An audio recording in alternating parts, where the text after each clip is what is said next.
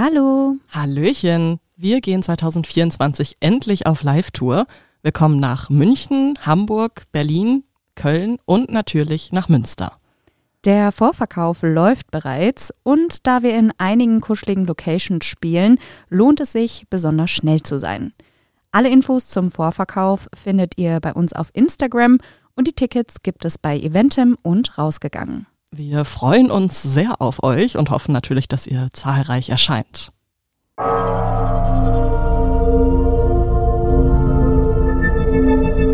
Menschen und Monster. Ein Podcast über wahre Verbrechen und ihre Hintergründe.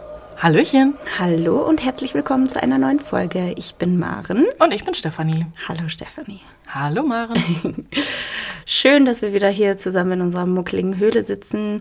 Ähm, ich zerfließe gleich. Ich bin, ich habe einen Schwitzanfall. Das wollten so, wir alle wissen. So warm ist es hier eigentlich nicht. Nee, mir ist vielleicht bin ich auch einfach nur geisteskrank. Ich weiß auch nicht. Oder du bist einfach sehr heiß. Alter, mir läuft es so runter. Hm. Ähm, ja, bevor ich jetzt hier komplett sterbe, möchte ich eigentlich einfach anfangen? Oder, ja, dann oder mach das doch einfach mal. Mache ich das einfach Hm? mal? Ja, mach das ja, doch. super. Ja. so dumm. Ganz klare Triggerwarnung an dieser Stelle. Wir sprechen in dem gesamten Fall über sexuelle Gewalt und ja, anderen Missbrauch an Kindern. Also, falls euch das triggert, dann schaltet doch vielleicht lieber eine andere Folge ein. Aus vielen der vorherigen Fälle in unserem Podcast habe ich persönlich eine ziemlich klare Botschaft mitgenommen und auch beim Hören der heutigen, ähm, ja, oder beim Anfang der heutigen Mordlustfolge ist mir das ganz klar geworden, dass die Faszination für True Crime zwar sehr groß ist und Verbrechen einen irgendwie magisch anziehen, aber dass es am Ende doch einen extremen Unterschied gibt zwischen Fällen, in denen erwachsene Personen betroffen sind oder den Fällen, in denen Kinder mit inbegriffen sind. Und fast immer haben uns viele hartgesottene True Crime Junkies auch erzählt, dass sie einige unserer Folgen nicht zu Ende hören konnten, wenn es dabei zum Beispiel um Gewalt an Kindern ging oder dass sie die zumindest mehrfach unterbrechen mussten. Für mich persönlich ist es auch so, dass bei mir da oft Emotionen hochkommen, sei es jetzt Wut oder ja auch Trauer so ein bisschen, auch wenn ich jetzt natürlich nicht persönlich was mit dem Opfer zu tun habe dass bei vielen dann auch die Angst um die geliebten kleinen Stöpsel aufkommt und ja, dass da halt auch das ein oder andere Mal Tränen fließen. Und genau so ging es mir auch bei dem Fall, den ich heute vorbereitet habe.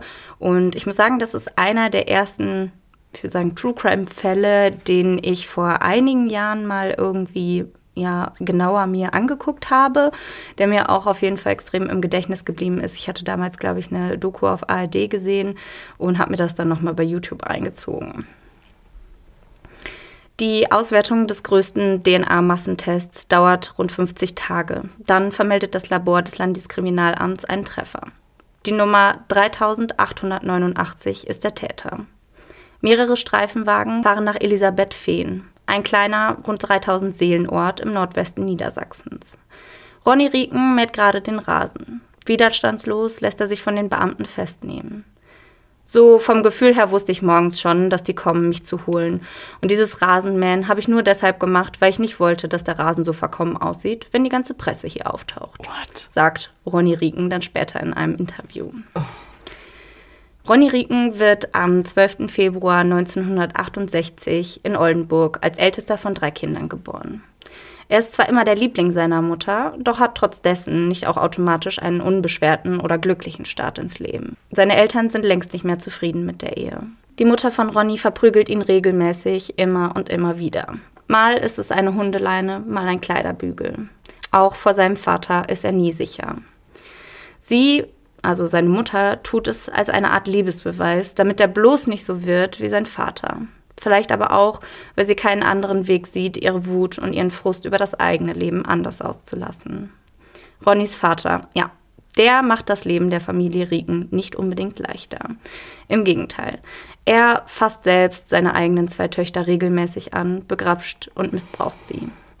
Auch vergeht er sich zum Beispiel eines Tages an einem zehnjährigen Kind von Bekannten. Danach ist aber Gott sei Dank erstmal Schluss damit. Er wird von den Eltern des Kindes angezeigt und kommt letztendlich auch vor Gericht.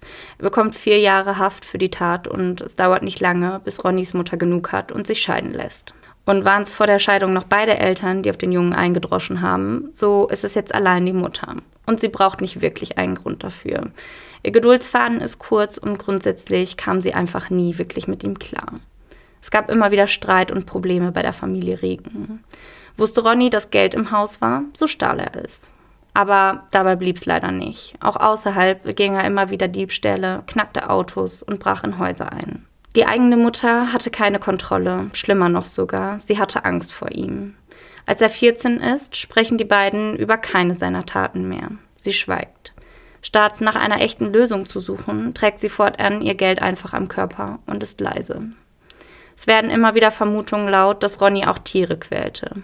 Doch auch da schweigt man. Etwa so, wenn man nicht über irgendwas spricht oder nachdenkt, damit es auch nicht wahr werden kann, dass die Gedanken dann einfach verschwinden.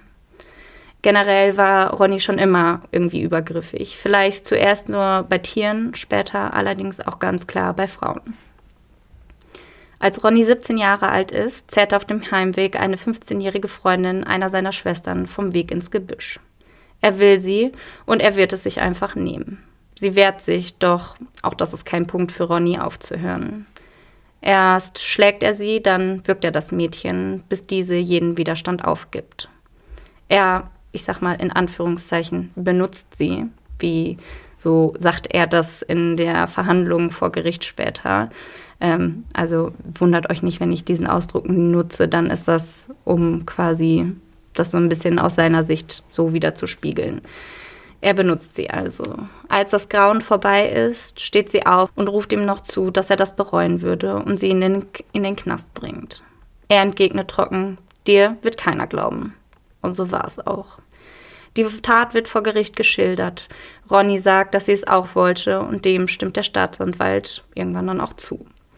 Die Ermittlungen werden eingestellt und die Klage wird fallen gelassen.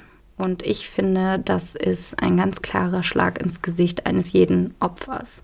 Wenn dem Täter oder zu dem Zeitpunkt ja noch mutmaßlichen Täter ja, mehr geglaubt wird als dem Opfer. Ja, vor allem, wie, also auf welcher Basis kann der Staatsanwalt denn sagen, dass sie das auch wollte, wenn sie sagt, sie wollte das nicht?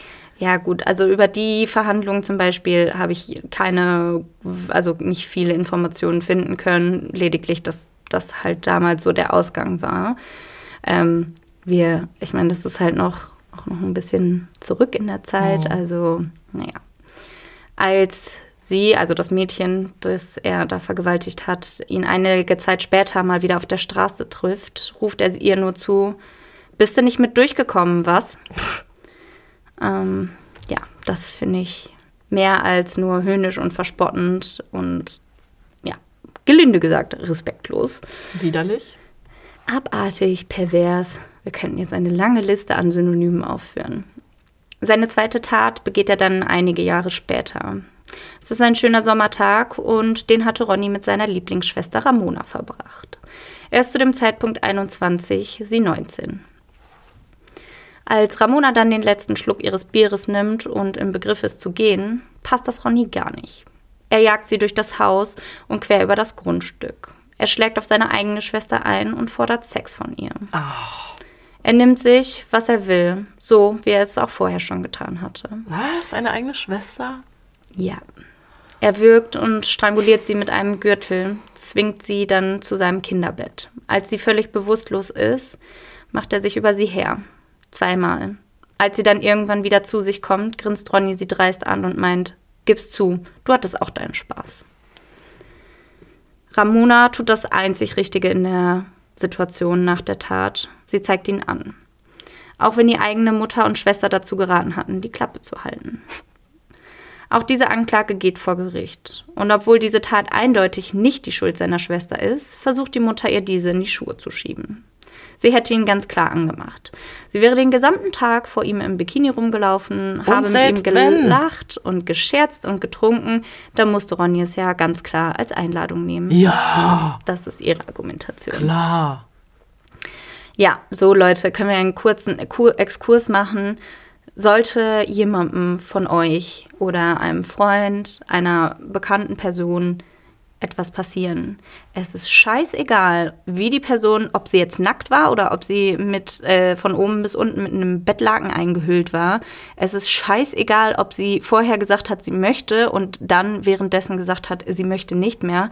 Das ist Vergewaltigung. Es ist scheißegal. Das ist einfach alles, was während der Tat nicht mehr im Einvernehmen passiert, ist Vergewaltigung und sollte dringend angezeigt werden. Doch dieses Mal geht dann Gott sei Dank das Gericht anders vor als bei der ersten Sache. Er bekommt zehn Jahre Haft für diese Tat und nach der Revision lautet das Urteil dann nur noch fünfeinhalb Jahre. Er war schließlich betrunken gewesen und hatte ja seine schlimme Kindheit hinter sich, wurde dann so von seinem Verteidiger argumentiert. Herr Bär. Ja, ja. Ronny hat einen IQ von 105 oberer Normbereich also. Und diese Intelligenz macht er sich dann auch im Gefängnis zunutze. Er macht im Gefängnis eine Ausbildung zum Maschinenbauer oder Maschinenschlosser und weiß generell immer, was Psychologen und Sozialarbeiter von ihm hören wollen. So ist seine Haftzeit nach nur drei Jahren wegen guter Führung vorbei. Er hatte immer brav mitgemacht, seine Trinkerei bereut und Besserung gelobt. Und entlassen wurde er dann mit folgenden Worten auf seinem Entlassungsschein. Herr Rieken hat die besten Voraussetzungen und Vorsätze für sein künftiges Leben. Hm. Ja, also ich meine, wir kennen das ja auch schon aus ähm, anderen Fällen, dass das gerne mal ja, sehr gewiefte, intelligente ähm, Straftäter so hinbekommen, die Leute auszutricksen, wenn sie immer genau wissen, was sie machen sollen, wie sie sich geben sollen, um ihren Kopf, ja, um ihren Kopf aus der Schlinge zu ziehen. Es ist sehr schön. Und auch wenn Ronny an dieser Stelle wegen einer Sexualstraftat verurteilt wurde, so wird seine Akte nicht darunter abgeheftet. Sie wird zu dem Stapel Familienangelegenheiten sortiert und damit hat sich die Sache dann auch erledigt. Während Ronny die drei Jahre abgesessen hatte, bekam das aber nicht wirklich jemand mit. Bei Freunden und Verwandten lautete die Geschichte immer nur, Ronny wäre auf einem Schiff anheuern gewesen. What? Nach seiner Entlassung 1995 dauert es nicht lange, bis er die Frau seines Lebens findet. Marion war zurückhaltend, loyal und hielt in jeder Lebenslage zu ihrem Ronny. Mit ihr, so sagt er, führt er eine Traumehe. Marion stellt sich auch dann nicht gegen ihren Mann, als ihre 13-jährige Schwester angibt, von ihm vergewaltigt worden zu sein. In Ronnys Version hatte die 13-Jährige sich ihm an den Hals geworfen, als er lediglich bei den Hausaufgaben helfen wollte. Hm. Als er dann natürlich er ist ja nur ein Mann, darauf eingegangen ist, ähm, hatte sie dann das Opfer spielen wollen. So nicht, denkt sich Ronny und lässt die Vorwürfe an sich abprallen. Marion streitet daraufhin ziemlich heftig mit ihrer Mutter. Sie ist sich sicher, dass die Familie Ronny nur fälschlicherweise beschuldigen und ihn wieder ins Gefängnis bringen möchte. Ihr Ronny macht sowas nicht. Nee. Da hat sie keinen Zweifel. Ja, aber sie weiß schon, dass, warum er im Knast war. Well, also was soll ich sagen? Aber da scheint jemand sehr blauäugig zu sein. Ja, aber wusstest du es? Ja, ja. Ach so. Aber da ist vielleicht auch schon wieder so ein bisschen der Punkt, äh, wenn man was nicht wahrhaben möchte, dann glaubt man so lange daran, dass es nicht so ist, bis man fest der Überzeugung ist, dass es nicht so ist. Weißt du? Vielleicht funktioniert das bei ihr so. Als Marion dann das erste Mal schwanger wird, erlischt auch die Lust in der Ehe. Sie ist ständig müde und schläft viel. Wenn Ronny dann Lust auf Sex hat, dann muss er sehen, wo er bleibt. Er liebt seine Frau, zumindest sagt er das. Er stellt sie auf ein Podest und würde nie etwas auf sie kommen lassen. Oralsex oder Analsex? Nein, das könnte und wollte er nicht von seiner Frau verlangen. Er fasst den Plan, sich einfach wieder das zu holen, was er wollte und brauchte. Doch diesmal musste es ein Opfer sein, welches nicht direkt zur Polizei rennt ein leichtes Opfer, welches sich wenig wehrt und problemlos einschüchtern lässt. Und auf einer Feier von Bekannten fand er dann das nächste Opfer. Es war die achtjährige Tochter der Gastgeber.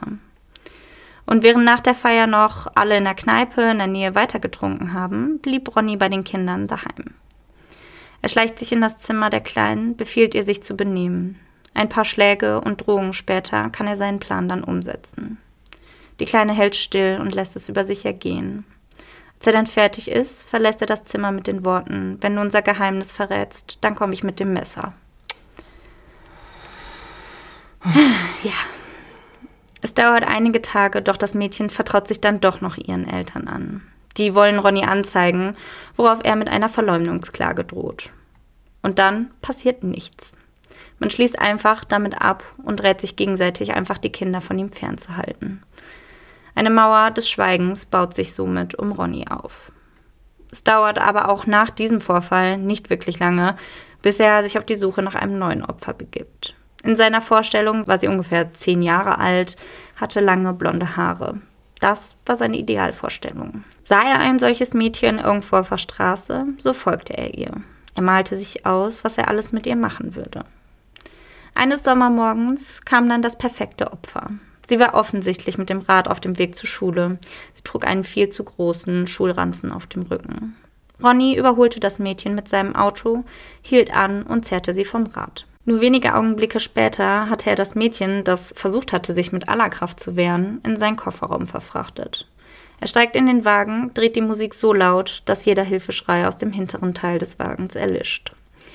Mit dem Mädchen im Kofferraum fährt er dann einige Zeit in ein abgelegenes Waldstück. Er zieht sich selbst eine Strumpfhose über den Kopf, um sich quasi zu vermummen, öffnet dann die Klappe der, des Kofferraums und verbindet dem verängstigten Mädchen auch die Augen. Sie solle bloß nicht sehen, wer er ist, denn er ist vorsichtiger geworden, er hatte ja ein bisschen aus seinen Fehlern gelernt. Er benutzte das Kind viermal, bis er sie wieder in den Wagen stopfte, um sie an der Straße rauszulassen, an welcher er sie entführt hatte. Alter, viermal. Ja. Wie? Er fragt sie, wann fängt die Schule an? Das weinende Kind entgegnet daraufhin um acht. Dafür ist es jetzt zu spät. Sag deinem Lehrer, du hast verschlafen. Und wenn ich dich jetzt laufen lasse, dann renn. Renn und sieh dich ja nicht um. Wenn doch, dann komme ich mit dem Messer. Es vergingen Tage, bis er von dem Vorfall in der Presse liest. Zunächst dachte und hoffte er wahrscheinlich auch, das Mädchen hatte sich daran gehalten, was er ihr befohlen hatte, dass sie den Mund gehalten hatte und niemandem von ihrem Geheimnis erzählt hat. Doch letztendlich war es die Scham ihres Vaters, die die Berichterstattung verzögerte. Als seine Tochter verdreckt, verletzt und weinend nach Hause gerannt kam, wollte er nichts davon wissen. Er glaubte, mit seinem Kind stimmt etwas nicht. Warum sonst würde etwas passieren von, also warum sonst würde jemand ein Kind ver vergewaltigen? Irgendwas müsste sie ja gemacht haben. Alter.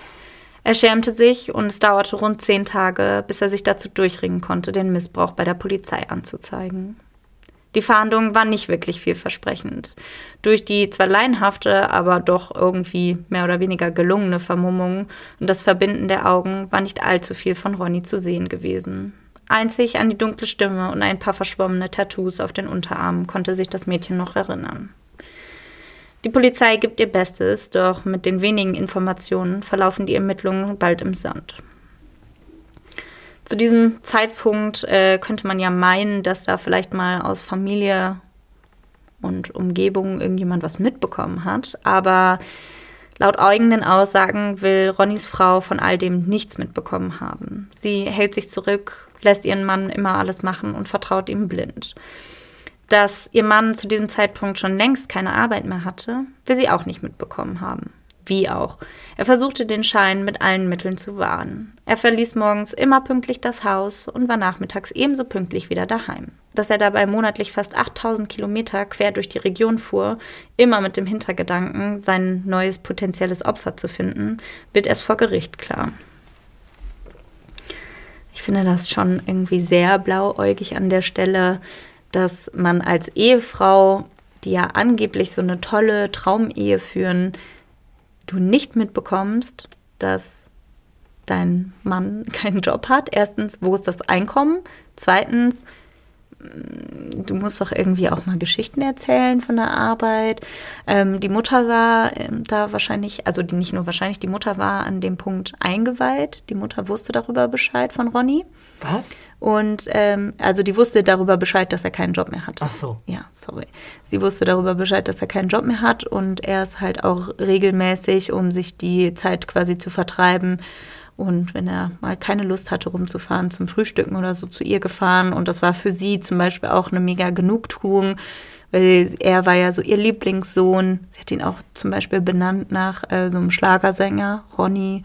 Und die Musik war auch noch seine Lieblingsmusik. Ah. Richtige Psychofamilie. Ist das schön. Ähm, ja, auf jeden Fall war das für sie so ein bisschen ja, schön quasi, dass er dann trotzdem zu ihr gekommen ist, obwohl sie ihn ja in seiner Kindheit immer so schwer auch misshandelt hat. Und ja, da demnach hat sie dann zum Beispiel dicht gehalten, einfach weil sie das auch genossen hat.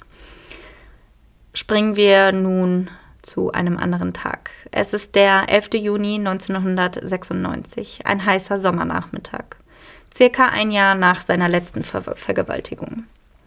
Ulrike Everts schaut zu ihrem Vater auf. Er war ihr großes Vorbild. Eines Tages wollte sie genau wie er auch eine eigene Kutsche mit eigenen Pferden haben. Wobo Everts freute sich und war sichtlich stolz auf seine Tochter. Er kaufte ihr zwei kleine Ponys und passend dazu eine eigene, winzig kleine Kutsche. Wubo? Ja, der heißt Wobo. Er heißt wirklich Wubo. Ja. Was ist das denn? Ja, frag mich nicht. Aber süß, eine Kutsche. Ja, voll süß.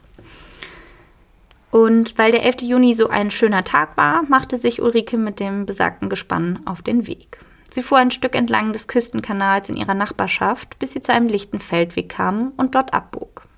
Dann verschwand sie aus dem Blickfeld der Familie und ihren Nachbarn.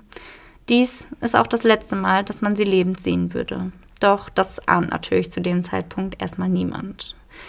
Der Weg führt Ulrike durch Felder, über Wiesen und Wälder und sie fährt den Moorweg entlang. Dort steht auch Ronny Rieken. Doch er hatte nicht geplant, heute erneut ein Opfer zu finden. Er wollte an dem Tag lediglich die Zeit totschlagen, bis er wieder von der Arbeit nach Hause kommen kann.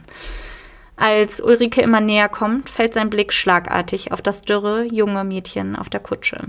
Sie war blond, hatte schulterlanges Haar und dürfte Ronnys Auffassung nach nicht älter als zehn gewesen sein. Er setzt sich in seinen Wagen und fährt zunächst unauffällig und langsam los.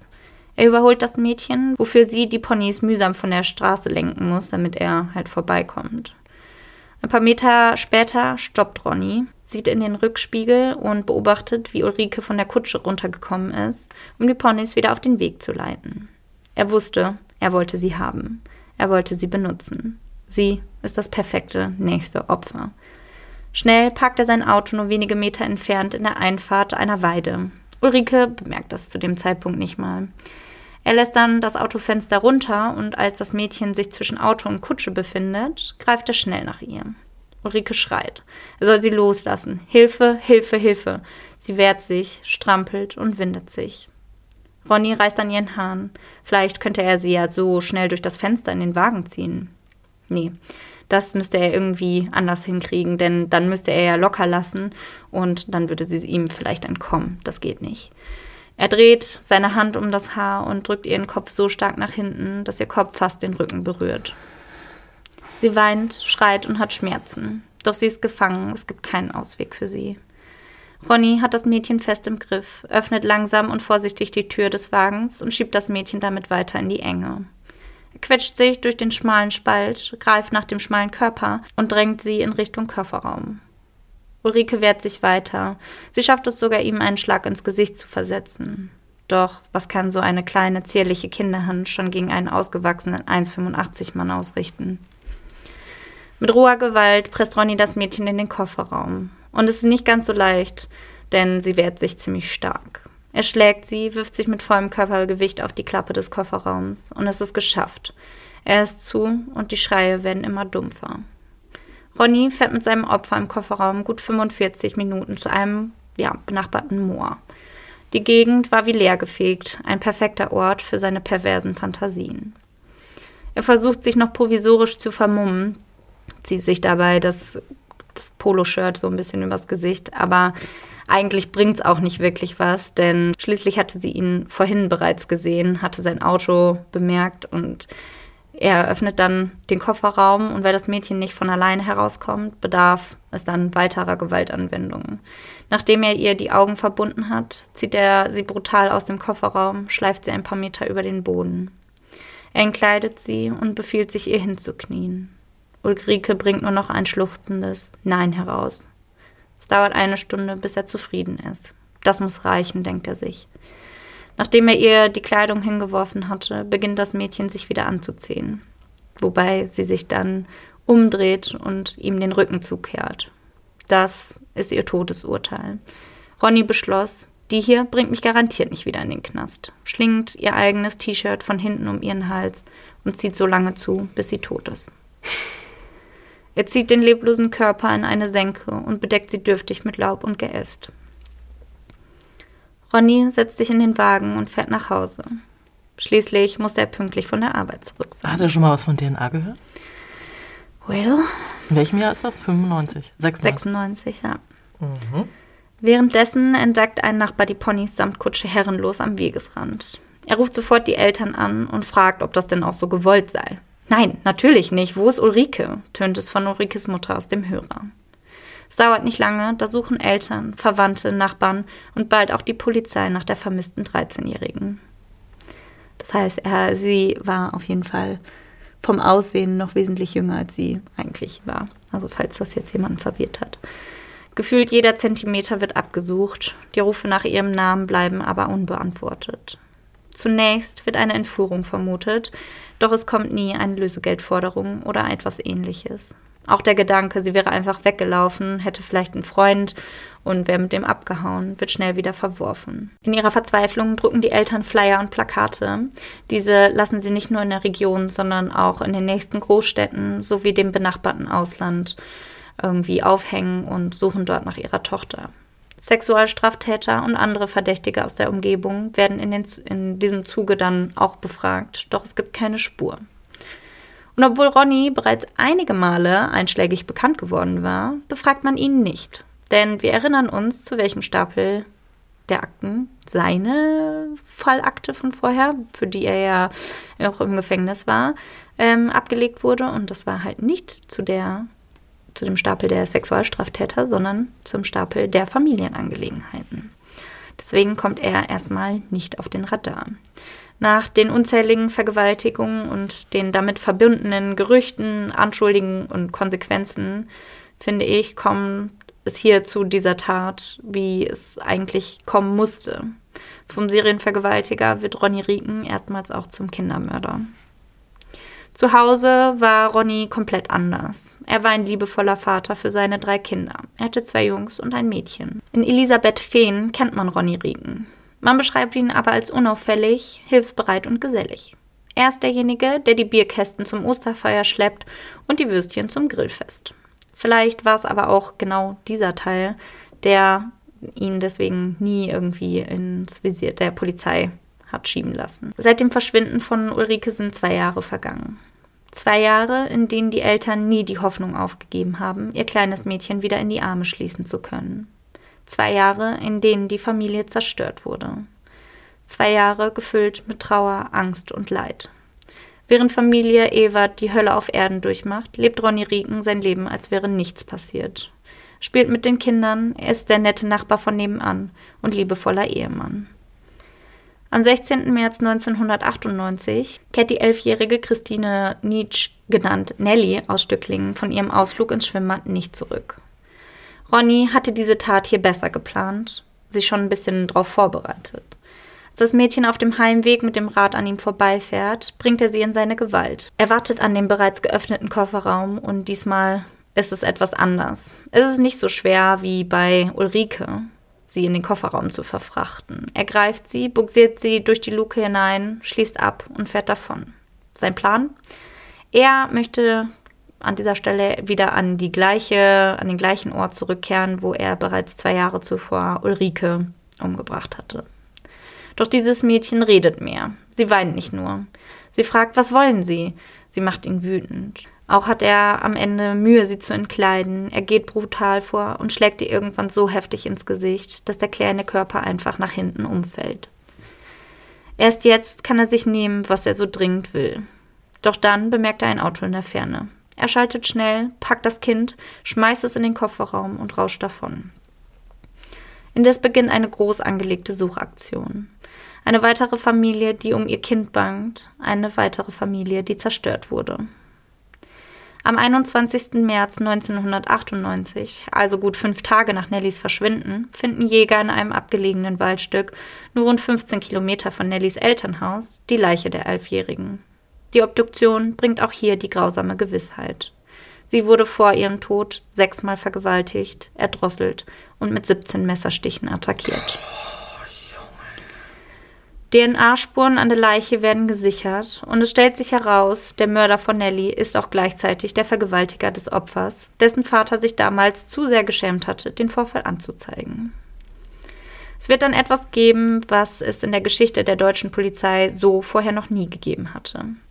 Der erste Massengentest wird ins Leben gerufen. Rund 16.400 Männer im Alter zwischen 18 und 30 Jahren sollen ihre Speichelprobe abgeben. Alles laut unter dem Deckmantel, dass es alles natürlich freiwillig ist. Ähm, doch wir wissen alle, wer die Tests verweigert, dem wird natürlich auf die Pelle gerückt, der wird genauer untersucht. Und auch Ronny schließt sich den Männern in seinem Freundes- und Familienkreis an. Er gibt freiwillig die Speichelprobe ab, denn er denkt sich, es würde ja komisch und verdächtig aussehen, wenn er das nicht machen würde. Er macht also mit, gleichzeitig bangt und hofft er aber auch. Vielleicht, das war so ein bisschen meine Vermutung, will er dem Ganzen aber dann auch selbst so ein bisschen ein Ende setzen. Das ist ja leider wirklich auch oft so, dass sich viele Täter gerade bei solchen Taten selber überhaupt nicht unter Kontrolle haben, auch wenn sie sich das vielleicht irgendwie ja, wünschen würden und dass er dann vielleicht gedacht hat, okay, vielleicht wenn ich das jetzt abgebe, dann ist es vorbei, vorbei. ja. Mhm. Aber das ist halt nicht bestätigt und kann daher nur gemutmaßt werden. 50 Tage später ist Ronny dann, wie wir in der Anfangsszene gehört haben, festgenommen. Er wird vernommen und nach und nach kommen mehr grausame Details ans Licht. Auch wird er zu dem Verschwinden von Ulrike Everts befragt. Zunächst verneint er das. Zunächst verneint er, etwas damit zu tun zu haben, rückt dann doch später mit der Sprache raus. Er führt die Beamten dann zu der Stelle, an welche er das Mädchen damals verscharrt hatte. Für die Eltern von Ulrike bedeutet es jetzt das Ende der Hoffnung. Aber auch das Ende des Wartens, des Bangens und vielleicht auch eine Art Abschluss. Vor Gericht ist von Ronny nur wenig Reue zu vernehmen. Er spricht relativ trocken und fast emotionslos über seine perversen und bestialischen Taten. Er wird am Ende wegen zweifachen Mordes sowie weiterer Sexualstraftaten zu lebenslanger Haft verurteilt. Ebenso wird bei ihm auch eine volle Schuldfähigkeit und die besondere Schwere der Schuld verhängt. Es wird ähm, von einem Gutachter beschrieben, dass er kein Triebtäter ist und dass er auch nicht seelisch krank ist, wo ich mir denke, naja, ein Triebtäter ist er ja irgendwie. Aber vielleicht sind da irgendwelche Merkmale nicht gegeben gewesen. Ja. Ähm, und jetzt vielleicht dazu ähm, eine quasi eine Art Legende kommt auch jetzt noch Jahre nach seiner Inhaftierung immer wieder von neuem auf. Diese besagt, Ronny Rieken ist im Hochsicherheitstrakt der Justizvollzugsanstalt Celle von Mitgefangenen ermordet worden. Die Folge brachialer Folter, weil Kindermörder in den Gefängnishierarchien ja wirklich ganz weit unten stehen, Gott sei Dank. Ähm, die Geschichten, wie er gestorben sein soll, unterscheiden sich schon so sehr, aber einem dann doch nicht, dass er jedes Mal würdelos verändert ist. Einmal soll es geheißen haben, er wurde mit einer Klobürste im Hals erstickt. Ein anderes Mal hieß es, er hätte Unmengen Seife im Hintern oder wurde nackt totgeprügelt. Doch Ronny Rieken ist bei bester Gesundheit, denn seit er im Gefängnis sitzt, kursiert immer wieder so ein Gerücht, dass er umgebracht wurde. Die Abstände zwischen diesen, also da wo die Gerüchte aufkommen, werden halt immer nur größer. Erst waren es zu Anfang nur alle paar Wochen kam ein neues Gerücht auf und jetzt sind es alle paar Monate. Ist also einfach nur Wunschdenken. Ja, das ist, glaube ich, ein wirklich großes Wunschdenken. Ähm, und an der Stelle meine vielleicht etwas kontroverse Meinung zu dem Thema. Ich denke, dass ein verurteilter Kinderschänder und Kindermörder im Gefängnis genau aus zwei Gründen richtig aufgehoben ist. Denn logischerweise kann er jetzt keinem Kind mehr was zuleide tun. Aber, und das ist ja halt einfach so, er wird einfach abseits der Justiz nochmal für seine Taten bestraft, einfach weil diese Leute in der Hierarchie, also Kindermörder, Kinderschänder, Pädophile und Vergewaltiger generell stehen ja in der ähm, Gefängnishierarchie ganz weit unten. Und das sind auf jeden Fall die ersten, auf die dann öfter auch mal eingeprügelt wird und sowas. Mhm. Das gefällt mir. Das ist wenigstens nochmal so ein bisschen Gerechtigkeit, auch wenn es natürlich in einem Rechtsstaat eigentlich verwerflich ist, aber. Ja, well. Ich bin jetzt nicht böse darum, wenn äh, man ihn leiden lässt. Ja, das stimmt. Bisher ähm, gab es sogar schon die erste Prüfung, um, ob er freigelassen werden kann, weil es ist ja schon Oh, jetzt stimmt. einige Jahre her.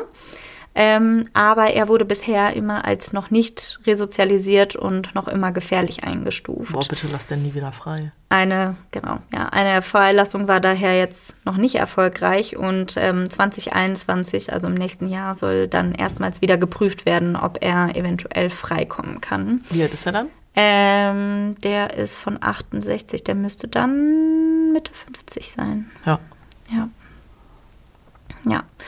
Und um mal ein paar Zitate von Bewohnern der Gemeinde zu nennen, die einen sagen, dass Ronny ihnen schon als kleines Kind irgendwie Angst gemacht hätte. Ich weiß nicht, ich habe leider nicht rausfinden können, von wem genau das kam, aber ähm, ja, ja, da scheinen schon andere Gleichaltrige immer Angst gehabt zu haben. Und dass viele natürlich davon ausgehen, dass seine Taten von unvorstell unvorstellbarer Brutalität geprägt waren und dass sie sich tatsächlich auch jeden Tag fürchten, dass Ronny Rieken wieder aus dem Gefängnis freigelassen werden könnte. Und dass sein Name, also ich glaube, der Fall wurde ja auch das ein oder andere Mal bei uns, ich sag mal, angefragt. Das ist ja schon auf jeden Fall auch ein bekannterer Fall. Mm. Und ja, der Name ist auf jeden Fall in seiner Heimat auch immer allgegenwärtig.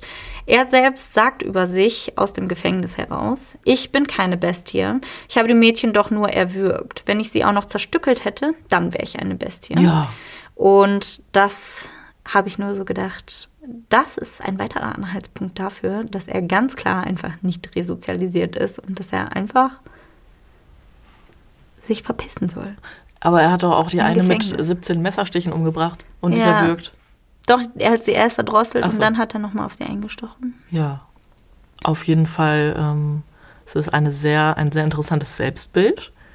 Und wie du schon sagst, dieser Mensch gehört nicht in die Freiheit, sondern ganz dringend in eine, in eine geschlossene Anstalt. Ja, ich finde es auch so verrückt. Also ich hoffe, also ich meine, er wird ja ähm, offensichtlich vor oder bei der Prüfung, bei der Haftprüfung auch ja, psychologisch begutachtet, aber dass er, hm, also dass da kein weiteres, größeres oder umfassenderes ja, psychologisches Gutachten erstellt wurde, wundert mich ehrlich gesagt ein bisschen. Also zumindest habe ich in die Richtung nicht viel. Du hattest gesagt, lebenslänglich, aber keine Sicherheitsverwahrung?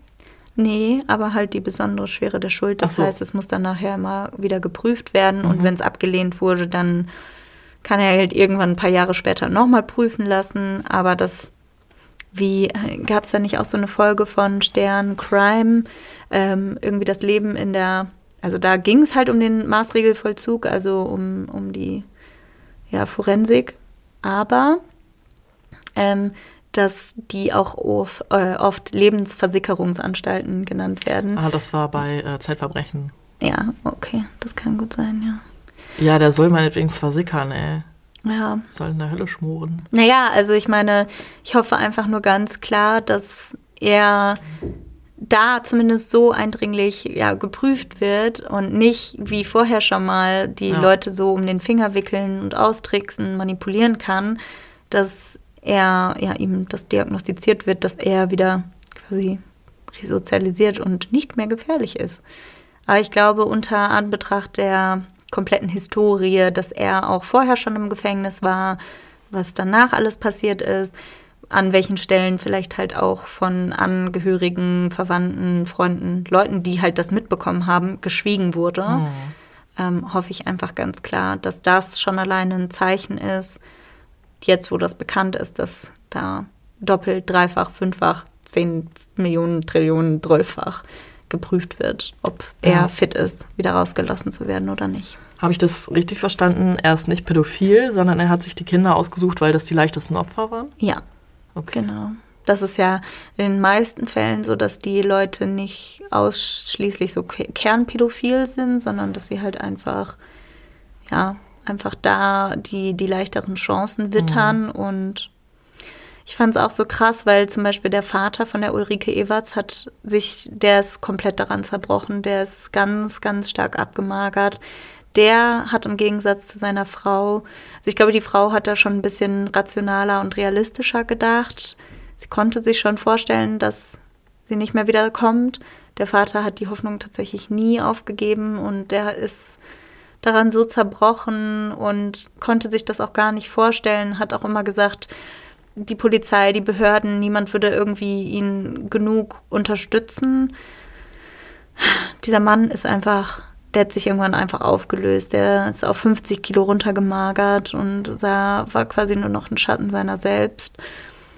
Und ja, der Täter hat ja nicht nur die Leben der Mädchen zerstört, sondern ja. auch ganze Familien. Ja, genau das das ist halt irgendwie, ich finde das umso schlimmer, dass er die ganze Zeit, während diese Familien so gelitten haben, einfach sein ganz normales, ich sag mal, friedliches Leben weiterführen konnte, ja. dass er sich weiter auf die Suche nach neuen Opfern macht.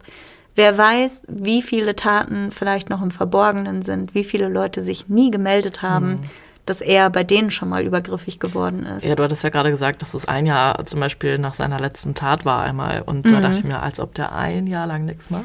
Ja, das frage ich mich auch. Ähm, tatsächlich ist es bei ihm aber so, dass er natürlich mit den zunehmenden Konsequenzen immer vorsichtiger geworden ist mhm. und ein bisschen bedachter geworden ist. Mhm.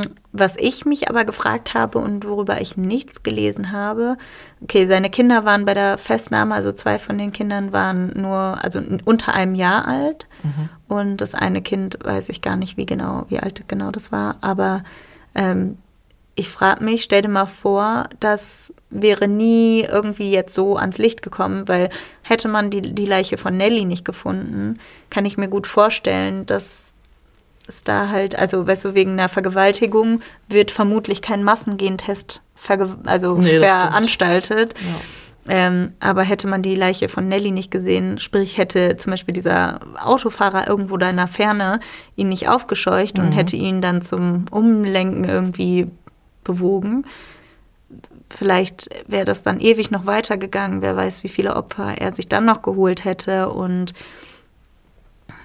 ich weiß auch nicht. Also ich denke mir auch so, vielleicht hätte er das dann später auch seinen eigenen Kindern angetan.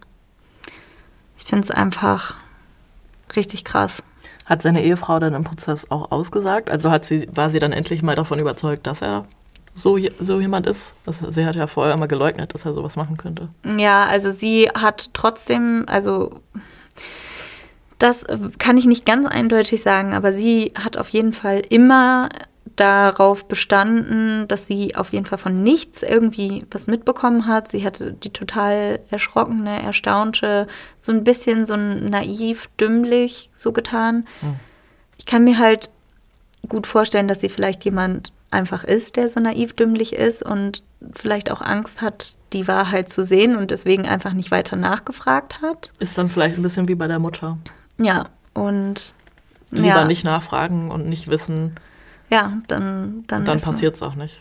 Ja, Maren, danke, dass du uns den Fall mitgebracht hast. Ich mhm. hatte ähm, dazu zwar schon mal einen Artikel gelesen, aber ja, ich fand es jetzt auf jeden Fall gut, dass du es nochmal so ausführlich erzählt hast und auch einiges aus seiner Sicht mhm. erzählt hast und vor allem seinen Werdegang. Also es ist natürlich immer sehr, ein sehr kontroverses Thema, sich auf Täter zu konzentrieren ja. in unserem Metier, aber manchmal, also wir sind ja hier, um zu verstehen, wieso jemand zum Monster wird. Ja. Und deswegen finde ich es halt wichtig, auch in solche psychologischen Dinge einfach mal einzutauchen oder vielleicht sich die Vergangenheit anzuschauen. Ja. ja. Ist halt natürlich auch in solchen Fällen, wo es ganz klar um Mordopfer geht, natürlich auch schwierig, das Ganze aus Opferperspektive zu schildern, einfach weil du keine Berichte darüber hast. Ja, und ich meine, also ähm, unser Anspruch ist ja nun mal genau, die psychologische aber, Erklärung von ja, solchen das definitiv. Entwicklungen. Also wir sehen ganz klar, wo da der Hintergrund ist. Und ich habe da in letzter Zeit so, so oft drüber nachgedacht, weil ich mir einfach, also weil das einfach nicht in meinen Kopf reingeht, wie man so sein kann. Einfach weil ja. wir ja nicht so sind. Nicht so sind, ja, ja weil wir keinen Miss, also wir haben keinen Missbrauch in unserer Kindheit erlebt wir haben keine übergriffigen Eltern gehabt oder sonstige Sachen. Das heißt also, ist das für mich auf der, also an der Stelle einfach super, super schwierig nachzuvollziehen, wie auch jemand so werden kann, weil ich mir auch ganz oft vorstelle, hä, wenn ich doch unter jemandem leide, dann möchte ich doch gar nicht selber so sein. Mhm. Ja, das ist ja Das auch in ist, vielen ja, Fällen im so. Normalfall so. Aber ich kann mir schon vorstellen, dass wenn du nichts anderes kennst und das halt Ja. von Kind an lernst, irgendwie, dass das irgendwas kaputt macht in dir. Definitiv, ja. Sieht man ja ganz klar. Ja. So, Maren, bist du bereit für einen Witz? Ich bin super bereit für einen Witz.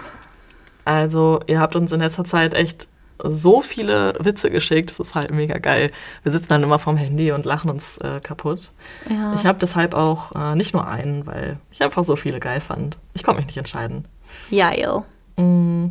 Oh mein Gott, mein absoluter Lieblingswitz an dieser Stelle. Props an Tim. Ich fand ihn so witzig. Oh mein Gott, der ist fast so gut wie das fliegende Schnitzel. Nein, das ist eigentlich, ich finde ihn sogar noch besser. Was ist weiß und versteckt sich hinterm Baum? Ein, ein Geist? Eine schüchterne Milch. Oh nein. Fand ich so geil. Oh, Bibi. So geil. So, und einen sehr geilen fand ich auch noch. Der ist von Zoe von Instagram. Wie nennt man einen nackten Ritter? Sir Lancelot? Geil. Nee, entrüstet. Ah, oh, geil. ja. Ja, also falls ihr auch noch äh, ein paar nice Witze habt, gerne auch mal, also ich meine, ich liebe ja wirklich so richtig dumme, stumpfe Flachwitze. Ja. I love it. Aber manchmal ist es auch geil, so richtig lange zu haben. Ja, das stimmt. Oder, aber weißt du, da muss man das halt schon richtig erzählen. da muss man es rüberbringen können. Ja, Ja. Und wir beide Ach, sind ja, nun ja. mal rhetorisch und so. Und äh, ja super Ah. rhetorisch. Oh, supi, supi. An dieser Stelle wollte ich euch noch darauf hinweisen, wenn ihr nicht genug von True Crime bekommt, dann hört doch mal in unseren zweiten Podcast rein. Und zwar Kaltblütig, den gibt es exklusiv bei Podimo. Und mit dem Link in unserer Beschreibung bekommt ihr 30 Tage umsonst quasi da, also so einen Probemonat. Und könnt alle Folgen, ich, was haben wir jetzt, sechs Folgen, glaube ich, draußen, ähm, bei Podimo anhören. Das ist machbar in 30 Tagen, oder? Uh, Ja, und wenn nicht, dann, also da mal nur zur Info, wenn ihr es scheiße findet, ne? Dann könnt ihr auch einfach wieder kündigen. Das stimmt. Ist, das geht, das ist kein Problem. wenn ihr uns da plötzlich Kacke findet, dann ähm, weinen wir vielleicht erstmal kurz ein bisschen, aber wir kommen darüber hinweg, alles wird gut. Wir müssen, wir dürfen nicht vergessen, an dieser Stelle Danke zu sagen für all die süßen Tierbilder, die wir äh, Ja. bekommen haben. So viele süße Tierbilder. Also eigentlich nur Hunde und Katzen, ne? Gar nichts anderes, aber Oh, irgendjemand hat uns doch mal Spinnen geschickt. ja, ja. Bitte schickt uns keine Spinnenfotos. Es tut mir leid. Also, sorry, aber Wir haben einfach eine nein. Spinne. Also Stefanie äh, reagiert auf Spinnen auf jeden Fall, ja, ich will nicht sagen allergisch, aber ja, allergisch. aber vorhin, können wir da vorhin kurz nochmal über die Situation, wir waren gerade, bevor wir aufnehmen gegangen sind, haben wir äh, am Kanal haben wir eine kleine Runde gedreht und dann ist uns mal aufgefallen, dass manche Hunde aussehen wie ihre Besitzer. Ja. Weil da war ein Hund und der hätte einfach meiner sein können. Wenn ich keine Brille aufhabe, dann gucke ich immer so. du so mit dann. Ja, dann kneife ich die immer so zusammen. Mein Freund macht sich da immer sehr, sehr gut drüber lustig. Ja, ich mache das auch insgeheim. Ähm, ich sag das nur nicht. Okay, also dann. Ich habe mir das aber schon angewöhnt von dir, ne? Das ist ganz schlimm. Obwohl ich keine Brille brauche. Oh, damn. Ja, ich habe mir jetzt Gott sei Dank eine neue Brille machen lassen. Ich hoffe, jetzt wird's besser. Ähm, aber dieser Hund ist einfach so süß aus. Er war so mittelgroß. So ein bisschen wie ich. Mittelgroß. Ja, eher klein. Eher klein. eher auf der kleinen. Eher so wie ich, ja. Mittelgroß, aber auch eher so im kleinen Spektrum. Und er hat so, so ge geblinzelt die ganze Ja, Zeit so. ich glaube, der war schon ganz alt. Ja, und dann kam uns noch ein zweiter Hund entgegen. Der hat dich direkt angesprungen. ja, der sah einfach aus wie der einfach die von meinen Hundeflüsterin. Großeltern. Ja, toll. Der ist erstmal auf unsere Schuhe und Ja. unsere Hose gesteppt und wir Alles erstmal komplett dreckig. Aber Shit. egal, das war es wert. Das war es wert. So, und um meine Rede dann jetzt noch äh, zu beenden. nein. Wenn ihr Sorry. uns weiterhin unterstützen wollt, dann könnt ihr uns gerne einen Coffee spendieren. Äh, auch den Coffee. Auch den Link findet ihr in der Beschreibung. Oder ihr könnt mal einen Blick auf unsere Amazon-Wunschliste werfen. Wir haben so viele tolle Bücher schon bekommen von euch, die, also alles True Crime Bücher. Also wir haben auf jeden Fall genug Stoff für die nächsten Folgen, würde ich sagen, Maren. Definitiv. Ich freue mich schon. Ich hoffe, ihr, also ich habe wirklich viele spannende Fälle, die ich noch machen möchte, aber da geht es auch oft in die Richtung vom heutigen Fall. Da weiß ich nicht, ob das dann so ein bisschen so ein Overload wird, aber naja, lasst uns das gerne mal wissen. Ähm, ansonsten freuen wir uns immer über eine Nachricht. Gerne bei Instagram oder per Mail. Die. Oh, worüber freuen wir uns noch? Über eine Bewertung bei Apple Podcasts. Weiß nicht, freuen wir uns darüber. Also immer wenn ich da reingucke, da steht da, dass die Leute uns scheiße finden. Ja, die Leute schreiben dann immer, lasst es sein. Ich finde das immer schön, so konstruktive Kritik, lasst es einfach sein. Ja, vor allem die Leute, schreiben, die Leute schreiben dann halt nicht oberflächlich, also so, wie sagt man, objektiv, hat mir nicht gefallen, sondern die Leute, wenn die eine Ein-Sterne-Rezension verfassen, werden die direkt richtig persönlich und beleidigend. ja, das stimmt. Deswegen lese ich mir die Bewertung ehrlich gesagt nicht mehr durch, weil mich das traurig macht. Oh, ja, das stimmt. Ja, ich manchmal auch. Also da steht dann halt einfach wirklich auch nichts Sinnvolles drin. Also da steht dann nur so, wirklich lasst es sein oder ihr seid scheiße. Ich Sowas hasse von euch. Unfon unfundierte Recherche. Ja. Das ist ja wohl richtig furchtbar, grausam. Also wenn ihr wollt, könnt ihr uns natürlich trotzdem bewerten, aber wir werden es wahrscheinlich nicht lesen. Doch, ich schon. Okay, Ich, ich lese die. Okay. Ich zeige Stefanie dann nur die schönen. Alles klar, Deal. Okay, liebe Monsties, schön, dass ihr wieder dabei wart Ja. und wir hören uns nächste Woche. Tschüssi. Ciao. Hallo. Hallöchen! Wir gehen 2024 endlich auf Live-Tour. Wir kommen nach München, Hamburg, Berlin, Köln und natürlich nach Münster. Der Vorverkauf läuft bereits und da wir in einigen kuscheligen Locations spielen, lohnt es sich, besonders schnell zu sein. Alle Infos zum Vorverkauf findet ihr bei uns auf Instagram und die Tickets gibt es bei Eventim und rausgegangen. Wir freuen uns sehr auf euch und hoffen natürlich, dass ihr zahlreich erscheint.